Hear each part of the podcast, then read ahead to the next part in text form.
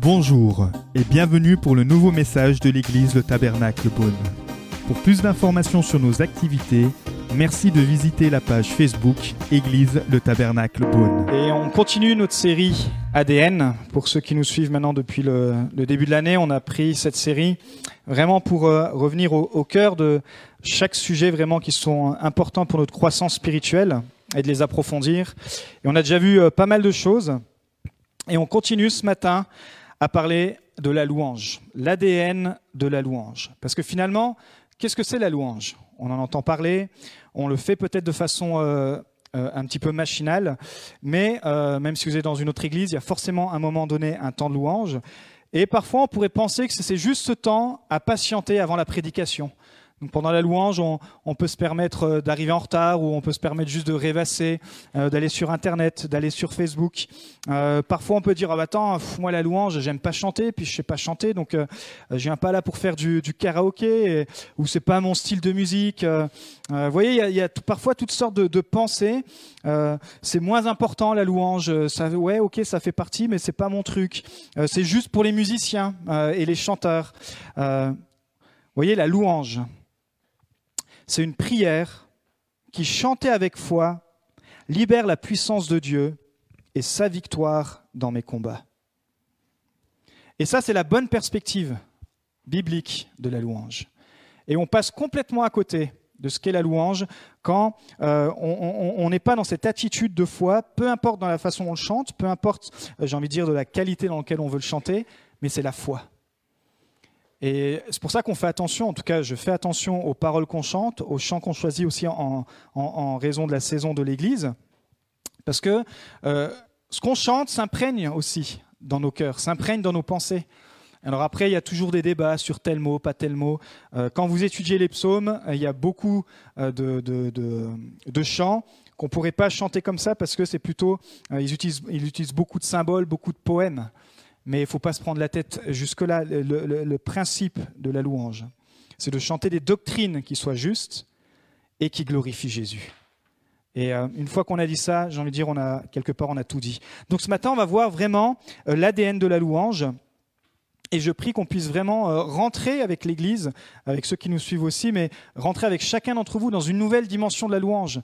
Euh, passer peut-être de plus en plus de simplement de spectateurs euh, à acteurs, de, de devenir des, louangeurs, parce que ce que Dieu recherche, c'est des adorateurs.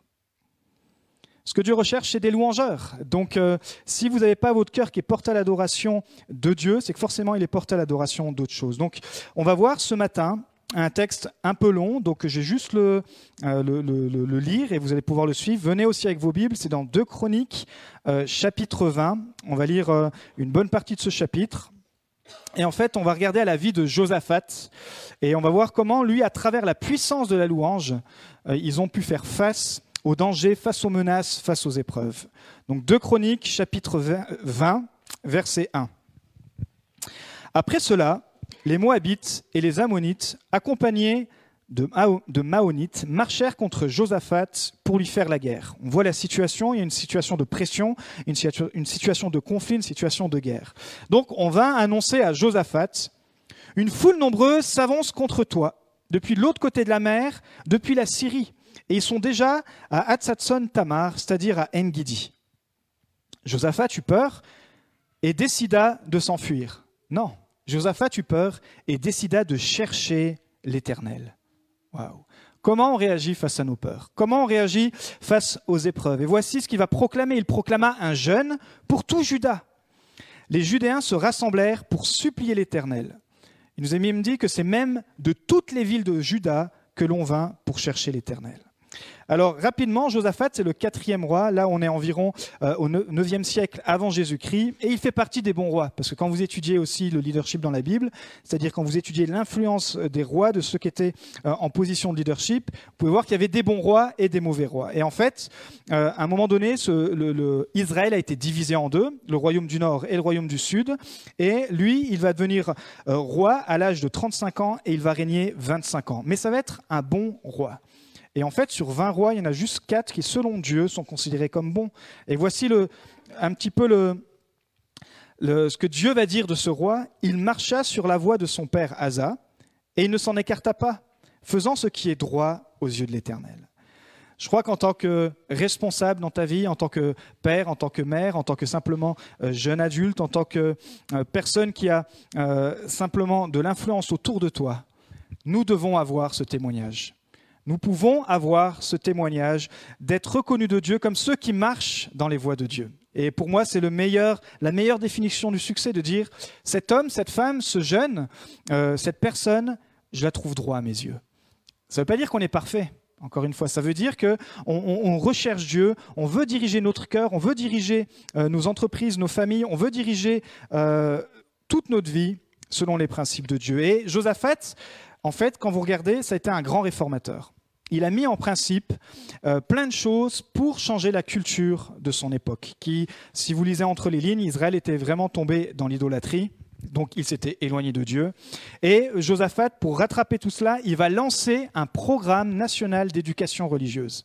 C'est dans la Bible la première fois où on voit que littéralement il y a un programme d'éducation religieuse qui est lancé. Moi je me réjouis qu'à Chenauve, on a une école chrétienne et qu'on puisse mettre nos enfants aussi dans, dans dans un endroit où euh, ils vont être enseignés des choses qu'ils doivent savoir, mais aussi encadrés avec des valeurs bibliques. Et euh, ça, ça fait partie des réformes qui sont encore possibles à mettre euh, en place. Il va structurer juridiquement le royaume et il va rapprocher le peuple de Dieu à travers la prière, le jeûne, la louange, l'adoration, et il va nettoyer le peuple, la ville, de toutes les idoles. Selon Dieu, en tout cas, c'était un bon roi.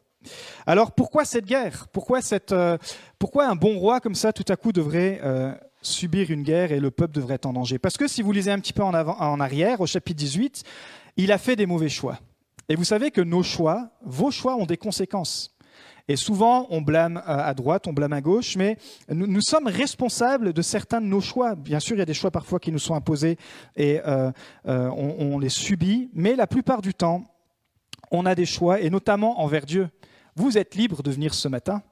Vous êtes libre de nous suivre sur Internet. Vous êtes libre de, lire la Bible euh, quand vous voulez, où vous voulez. Il n'y a personne qui va venir vous fliquer. Vous êtes libre de louer Dieu. Et ici, Josaphat, qui était un bon roi, il va se laisser embobiner par un autre roi, le roi du Nord, Akab, qui va en fait lui proposer une alliance. Mais ce roi n'était justement pas un bon roi, il ne craignait pas Dieu.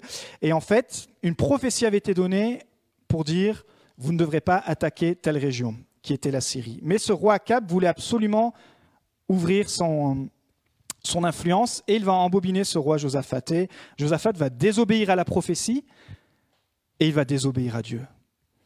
Vous savez, parfois, par le relationnel, par l'amitié, par, euh, par même la pression, on peut désobéir à Dieu. Être un bon chrétien, un bon croyant, et se retrouver dans des situations de dire, mais je ne pensais pas que ça allait m'amener jusque-là. Mais la, bonne nouvelle, c'est que on peut toujours revenir en arrière. Et c'est ce que finalement Josaphat va faire. Il va se rendre compte qu'il a fait une bourde, parce qu'en désobéissant à Dieu, Dieu va enlever la protection de son peuple. Et il va rendre cette région vulnérable auprès des trois grandes régions qui voulaient les envahir. En fait, les ennemis étaient juste à 45 kilomètres de leur royaume. Mais comme euh, ils ont eu peur, comme ils ont désobéi, il a peur, mais il a gardé les bons principes bibliques. Et j'aimerais vous dire que quand on désobéit, euh, il ne faut pas longtemps pour qu'on fuit la présence de Dieu. C'est depuis Adam et Ève, ils ont désobéi, ils ont fui la présence de Dieu. Euh, c'est vous, c'est moi, on désobéit, on se trompe et tout de suite, euh, on a peur de Dieu. Tout de suite, on se dit, bah, ça y est, je suis un mauvais chrétien, ça y est, il y a les pires choses qui vont m'arriver. Non, tu peux toujours revenir en arrière. Et ici, c'est pour ça qu'il dit, il a eu peur, parce qu'il était dans la culpabilité, il était dans l'angoisse, mais il va mettre en place la louange et la prière. Et il va carrément aller plus loin parce qu'il va convoquer carrément toute la nation. Imaginez si nous, à notre échelle, et on le fait déjà, on le fait une fois par an, on, convoque l'Église pour un jeûne annuel. On l'a fait aussi quand c'était encore possible de faire des sessions de, de, de prière mais parce que c'est des principes qui sont bibliques et qui emmènent, et qui vous emmènent, qui nous emmènent à avoir des percées spirituelles. En ce moment, vous êtes peut-être à un point spirituel, et ce qui bloque votre prochaine étape, c'est simplement cette percée dans la prière, cette percée dans la louange, cette percée dans sa présence. Et ça, on le voit face au combat, face aux difficultés, que ce soit dans la famille, dans les finances, relationnelles, que ce soit un combat spirituel, euh, mais par nos propres erreurs. on peut être la source de nos pires euh, combats parce que on a fait des mauvaises, euh, on a pris des mauvaises décisions. Mais il y a aussi le, lion, qui, le, le diable qui rôde comme un lion rugissant. Et c'est pour ça que l'apôtre Paul rappelle que dans 2 Corinthiens 14, il dit en effet, les armes avec lesquelles nous combattons ne sont pas humaines, mais sont puissantes grâce à Dieu pour renverser des forteresses. Waouh. Et ça, c'est ce que Jésus a fait à la croix. La forteresse du péché, la forteresse de, euh, l'iniquité, la forteresse euh, du manque de pardon, la forteresse de cette relation qui était coupée avec Dieu. Eh bien, Jésus a vaincu cette forteresse. Mais je crois aussi que dans nos combats de tous les jours, dans vos combats de tous les jours, vous pouvez aller plus loin cette année en pratiquant la puissance de la prière, la puissance de la louange, qui sont des armes spirituelles. Et pour ceux qui le savent, euh, souvent, moi, j'aime faire des, euh, prayer walking, c'est-à-dire de marcher en priant. Et d'ailleurs, on l'a fait aussi dans cette ville. Euh, avant d'emménager ici, on, on, marchait même jusqu'ici, on priait parce qu'on disait ce lieu, on, veut, on veut bénir ce lieu. On avait prié aussi pour un autre lieu. je crois que c'est important d'avoir des bonnes routines dans la vie chrétienne. Et la prière, c'est, s'il y a un sondage chrétien qui, qui serait fait, et si tout le monde serait honnête, on verrait que c'est la partie qui est la plus délaissée. Parce que ce n'est pas facile de prier, surtout quand c'est dans le combat, surtout quand c'est dur, surtout quand euh, on est dans les épreuves, mais surtout dans nos combats aussi spirituels. Et ici, on va écouter le témoignage d'un pasteur qui, lui, était dans un autre combat, mais qui a un combat aussi euh, que certains peuvent vivre, qui avait certaines addictions, mais qui, par la puissance du jeûne et de la prière, a vaincu. Tu peux passer la vidéo, s'il te plaît. God really delivered me from a sexual addiction. I was addicted to pornography, um, and that started as a young man. And after getting saved in 1979, I thought that it would immediately go away, but it didn't. So then I went to the ministry in 1982, and it just continued. I actually opened up and shared with a worldwide known minister in 1984 and I asked him, I said, uh, you know, can you help me? I know you can. I know the Word of God says that you, you can pray for me, and I believe I'll be, you know, set free. And he prayed for me, and nothing happened. And uh, so it was nine months later, in May 2nd of 1986, that I went on a four-day fast. I was in a man's condominium, and on this fourth day of that fast, May the 6th, 1985, I was completely delivered from that sexual addiction. And I've walked in that freedom, and I'm free today.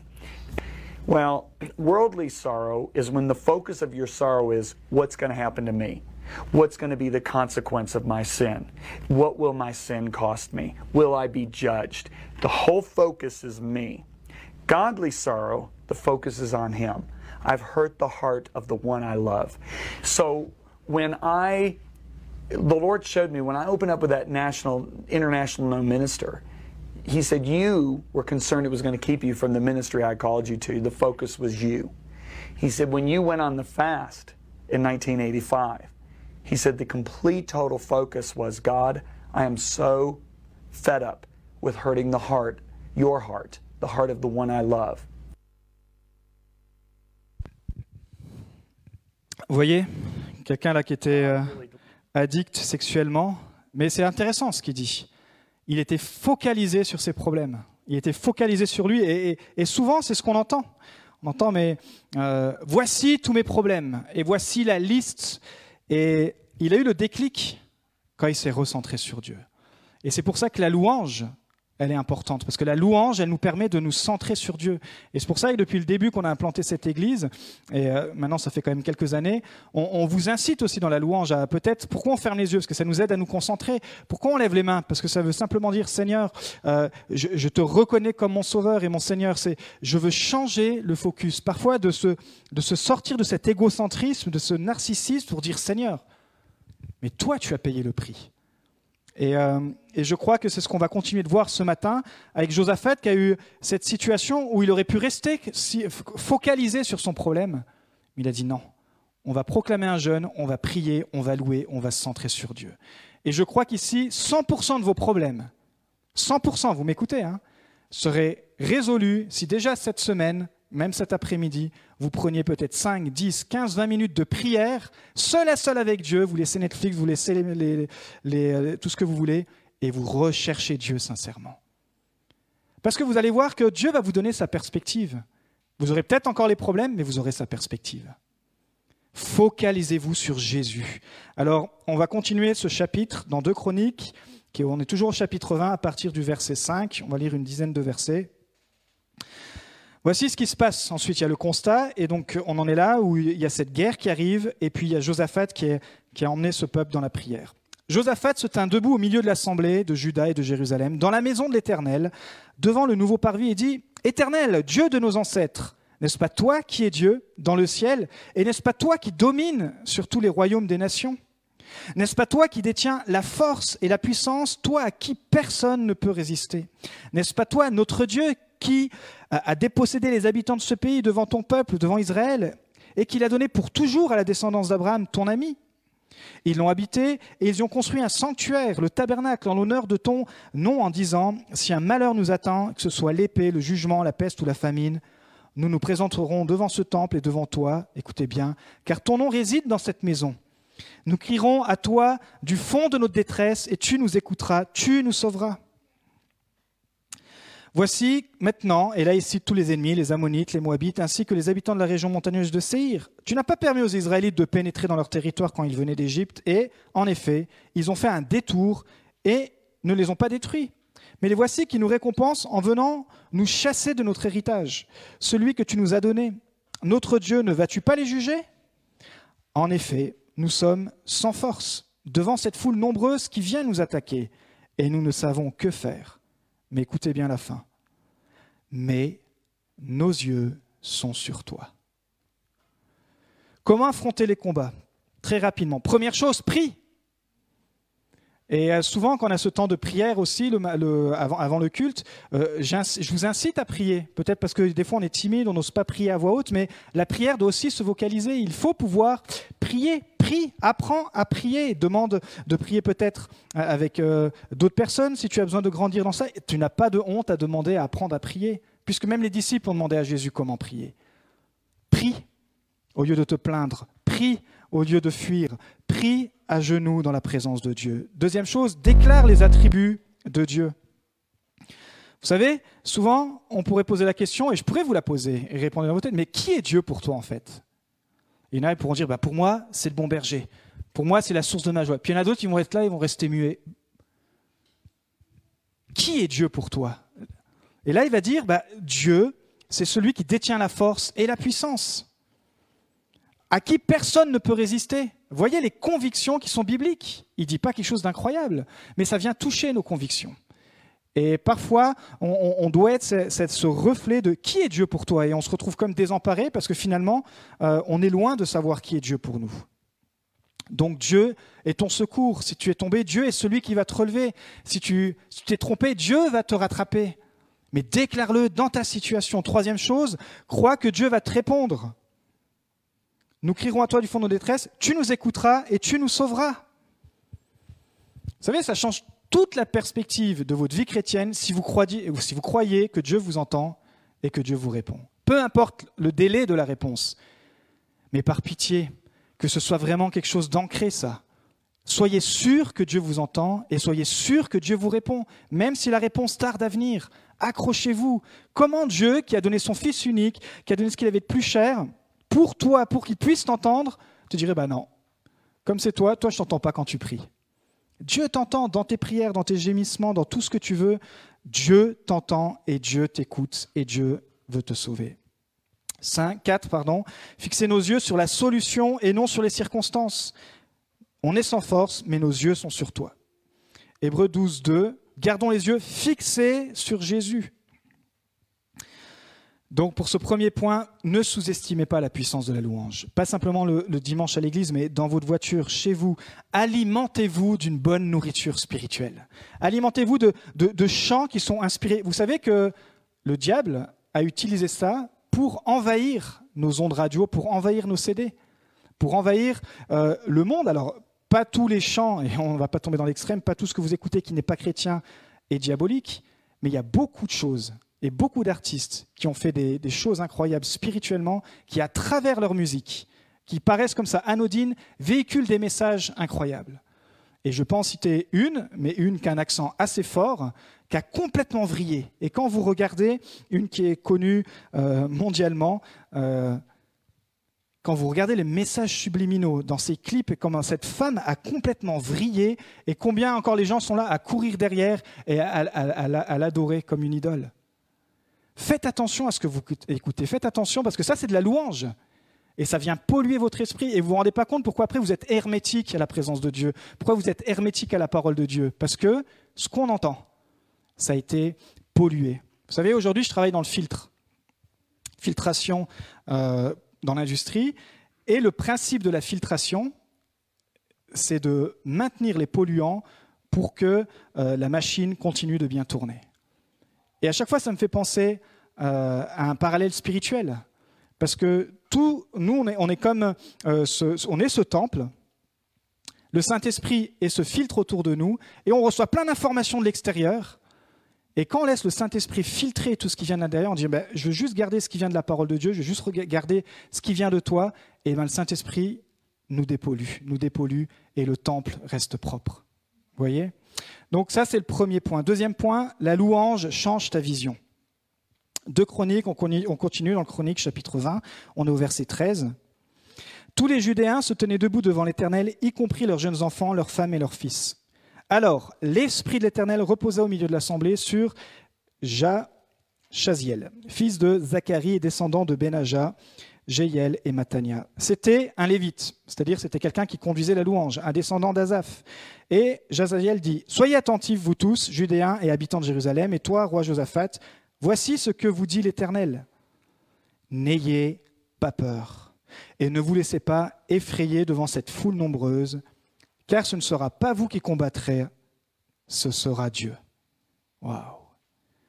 C'est bon de se rappeler que dans nos combats tous les jours, Dieu combat pour nous. D'ailleurs, la victoire est déjà acquise par Christ à la croix. Et il faut vraiment se le rappeler, n'ayez pas peur et ne vous laissez pas effrayer, l'Éternel sera avec vous. Vous voyez, en fait, quand vous regardez au prénom Jassaziel, ça veut dire Dieu voit. Cet homme, il nous a dit qu'il a été rempli de l'esprit et il a donné une parole d'encouragement. Mais littéralement, il portait dans son identité Dieu voit. C'est-à-dire que lui, il avait déjà dans son identité quelque chose que le Saint-Esprit pouvait ranimer, c'est qu'il avait la capacité de voir comme Dieu voit. C'est ce que Dieu fait en nous donnant le Saint-Esprit. Il, te donne la capacité de voir et de gérer tes événements à la lumière de la, parole de Dieu, à la lumière de Dieu, et de dire bah, finalement, il nie pas les circonstances, il nie pas le fait que ça va être très compliqué, mais il a la perspective de Dieu. Et Dieu change ta vision dans tes circonstances. Dieu change ta vision même durant euh, ce, temps qui est complètement euh, alarmant, qui est complètement paniquant. Dieu veut te dire, je veux que tu puisses regarder ces, ces moments, ces instants avec la perspective de Dieu. Jassaziel, Dieu voit. Troisième point, la louange est expressive. Là, on est au verset 18. Josaphat s'inclina, le visage contre terre. Et tous les Judéens et les habitants de Jérusalem tombèrent devant l'Éternel pour l'adorer. Les Lévites, qui faisaient partie des Kéatites et des Coréites, se levèrent pour louer d'une voix très forte l'Éternel, le Dieu d'Israël. La louange est expressive. Il suffit d'un petit peu voyager pour voir comment les gens sont expressifs. Et puis même il ne suffit pas de voyager, il suffit d'aller à un concert, il suffit de, même de vous voir, vous, dans votre salon, sur votre musique préférée. Vous allez être super expressif. Et puis devant Dieu, on vient comme si... Euh, pourtant, on ne se dit pas religieux. Moi, c'est ça que j'aime beaucoup chez les évangéliques, parce qu'on dit, ah non, nous, ce n'est pas une religion, c'est une relation avec Dieu. Mais parfois, on est hyper religieux. Et vous savez, la religion, c'est quoi? C'est quand le rituel prend la place du spirituel.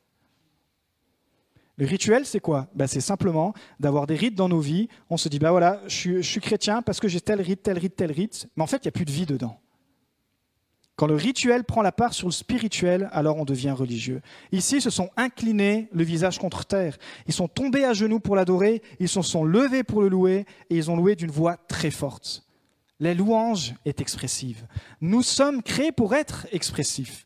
Il y a tellement de créativité dans chacun d'entre vous, et moi, mon cœur, à travers, euh, à travers euh, ce que Dieu vous a donné, c'est de pouvoir libérer aussi cette créativité. Pour moi, mon plus grand Ce qui me donne le plus de joie, c'est quand je vois les gens rentrer et libérer leur créativité et rentrer dans leur appel. Je dis waouh, mais c'est génial, il y a ce potentiel en lui, il libère cette créativité pour la gloire de Dieu. Quatrième point, la louange brise l'intimidation. De Chroniques 20-20, le lendemain, ils se levèrent tôt et partirent pour le désert de Tekoa. Au moment de leur départ, Josaphat se tint debout et dit Écoutez-moi, Judéens et habitants de Jérusalem, ayez confiance en l'Éternel votre Dieu et vous serez affermis. Ayez confiance en ses prophètes et vous réussirez. Puis en accord avec le peuple, il désigna des musiciens qui, couverts d'ornements sacrés, célébraient l'Éternel tout en marchant devant l'armée et disaient Louez l'Éternel, oui, sa bonté dure éternellement. Alors, il faut un petit peu s'imaginer cette situation. Ils partent à la guerre et l'idée du leader, c'est de mettre devant l'armée un groupe de louanges. Ben, vous les musiciens, vous allez aller devant l'armée, c'est vous qui allez ouvrir le combat, avec les guitares, avec tous les instruments que vous voulez, et vous n'allez pas, pas faire des imprécations. Vous allez dire, oui, l'Éternel est bon. Complètement à l'opposé de ce que vous et moi, on aurait pensé faire en, état de crise. En fait, ils sont en train de jouer leur vie, et leur leader leur dit à deux fois, à deux reprises, ayez confiance, ayez confiance en moi, ayez confiance en Dieu, ayez confiance aux prophètes. Pour ça qu'il le dit deux fois. Il dit, voilà comment on va, on va s'organiser. On va mettre devant les louangeurs, et les louangeurs, ils vont dire simplement, Dieu est bon. Vous voyez, quand, je vois dans, l'état parfois dans lequel on se met euh, face aux crises, face aux angoisses, face à, tout ce qui nous entoure, et parfois, il suffit juste de venir dans la présence de Dieu et de se rappeler qui est Dieu.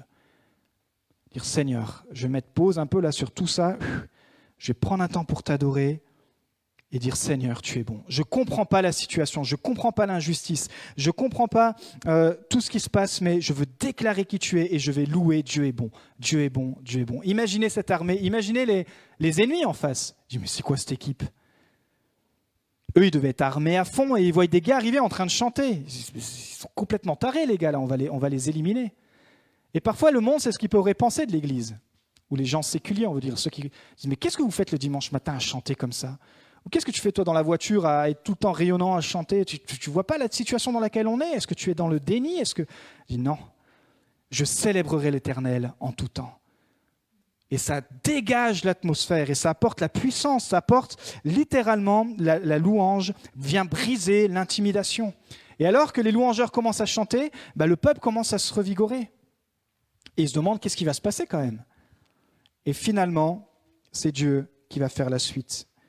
Cinquième et dernier point, la louange apporte la victoire. Au verset 22, au moment où l'on commençait les chants et les louanges, écoutez bien, l'Éternel, c'est lui qui plaça une embuscade contre les Ammonites et les Moabites et les habitants de la région montagneuse de Séhir qui étaient venus contre Juda, et ils furent battus. En fait, ce qui s'est passé, c'est que les Ammonites et les Moabites se dressèrent contre les habitants de la région montagneuse. En fait, ils se sont entretués, les ennemis il y a eu de la confusion, un esprit de confusion, où en face la louange, l'atmosphère a changé et l'ennemi s'est pris, en, fait, il s'est pris dans son propre piège. Et en fait, les gens, ils ont eu besoin de rien faire, le peuple de Dieu. Et ils ont eu la victoire comme ça. Et il nous est dit au verset 29, la terreur de Dieu s'empara de tous les royaumes des autres pays lorsqu'ils apprirent, pas que Josaphat avait combattu, mais que l'Éternel avait combattu contre les ennemis d'Israël voyez, le témoignage que vous êtes dans votre famille est bien plus fort et bien plus puissant que ce que vous pouvez imaginer. Parce que les gens voient à travers votre vie que Dieu vous ouvre des portes, que Dieu vous bénit, qu'ils voient que Dieu vous donne du travail, que Dieu vous réoriente, que Dieu vient à votre secours. Ils se disent, c'est incroyable, j'ai l'impression que tu retombes tout le temps sur tes pattes.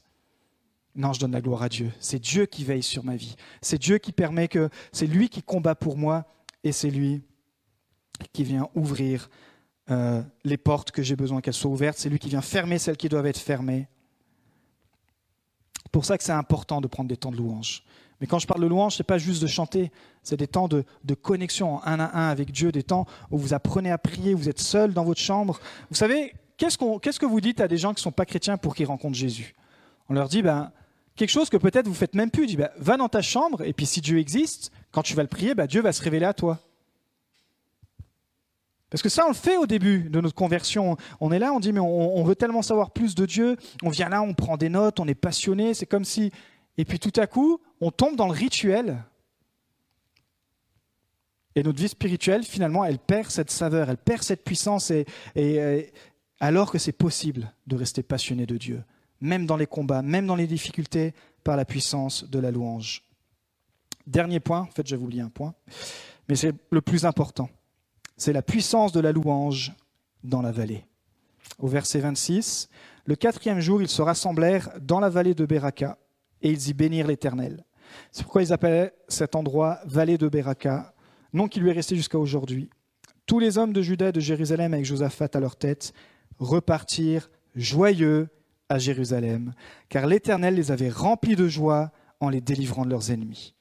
Ils entrèrent à Jérusalem et dans la maison de l'Éternel au son, encore une fois, des luttes, des harpes et des trompettes. Ils sont entrés avec un concert de louanges.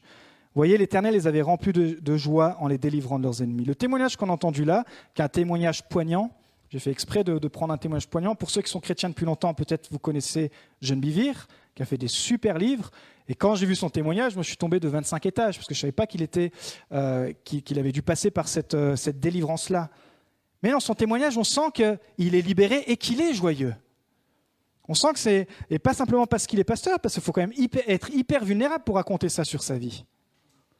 Et il a dit, je suis, allé vers un ministère international, je suis allé chercher la solution chez l'homme, il a prié pour moi, rien ne s'est passé. Parce que Dieu est en train de lui apprendre que c'est toi et toi seul avec Dieu qui a les clés pour faire avancer ta vie personnelle. Bien sûr, il faut être entouré, il faut être enseigné, mais mon point est que tu peux pas aller demander de l'aide si toi-même tu n'es pas allé dans ce lieu secret. Et c'est ce qui se passe ici. Ils sont dans la vallée. Après la bataille, en fait, ils l'ont appelé Beraka parce que ça veut dire la vallée de la reconnaissance. On sait que pourtant les vallées, c'est souvent, ça représente souvent le combat, la mort, etc. Comme David, il dit quand je marche dans, dans la vallée de l'ombre de la mort. Mais eux, ils ont la perspective de Dieu. Il dit on est dans la vallée, mais on va être reconnaissant. On va pas se faire voler notre victoire. Et ils sont repartis avec la reconnaissance. Je crois que la louange, la reconnaissance, ça peut être des synonymes, la, gratitude, le fait de simplement, comme on l'a chanté ce matin, mais Seigneur, tu as tout donné, et, moi je suis là, peut-être j'ai passé une semaine épouvantable, mais je veux juste me recentrer sur toi, Seigneur, et croire que quand je peux te prier, croire que quand je te prie, tu m'écoutes, croire que euh, tu es mon Dieu, mon Sauveur, et t'apporter simplement ma reconnaissance. Je ne sais pas quelles sont les vallées que vous traversez en ce moment. C'est peut-être la fatigue spirituelle, justement, qui peut être légitime. Peut-être sous le coup des accusations, peut-être c'est aussi la solitude qui est dure pour vous, la frustration, etc. On va vous encourager, on va, on va prier pour vous et on prie pour vous. Mais si vous voulez vraiment du changement, priez, louez, adorer dans ce lieu secret. Faites-le même une minute, faites-le même si vous êtes sous la douche, mais, mais faites-le aussi intentionnellement. Reprenez peut-être ce temps où vous preniez des notes et, et soulignez quelques versets. Punaise, ça prend 15 minutes peut-être par jour. Et vous allez voir, tout à coup, vos difficultés, vous aurez une nouvelle perspective. Vous allez avoir cet esprit de reconnaissance et même dans la vallée, eh ben, vous allez garder cette joie, cette force. Pas nier, mais s'appuyer sur celui qui nous sauve. On va terminer par la prière ce matin. Nous espérons que vous avez apprécié le message de cette semaine. Pour plus d'informations sur notre Église, merci de visiter la page Facebook Église le Tabernacle Beaune.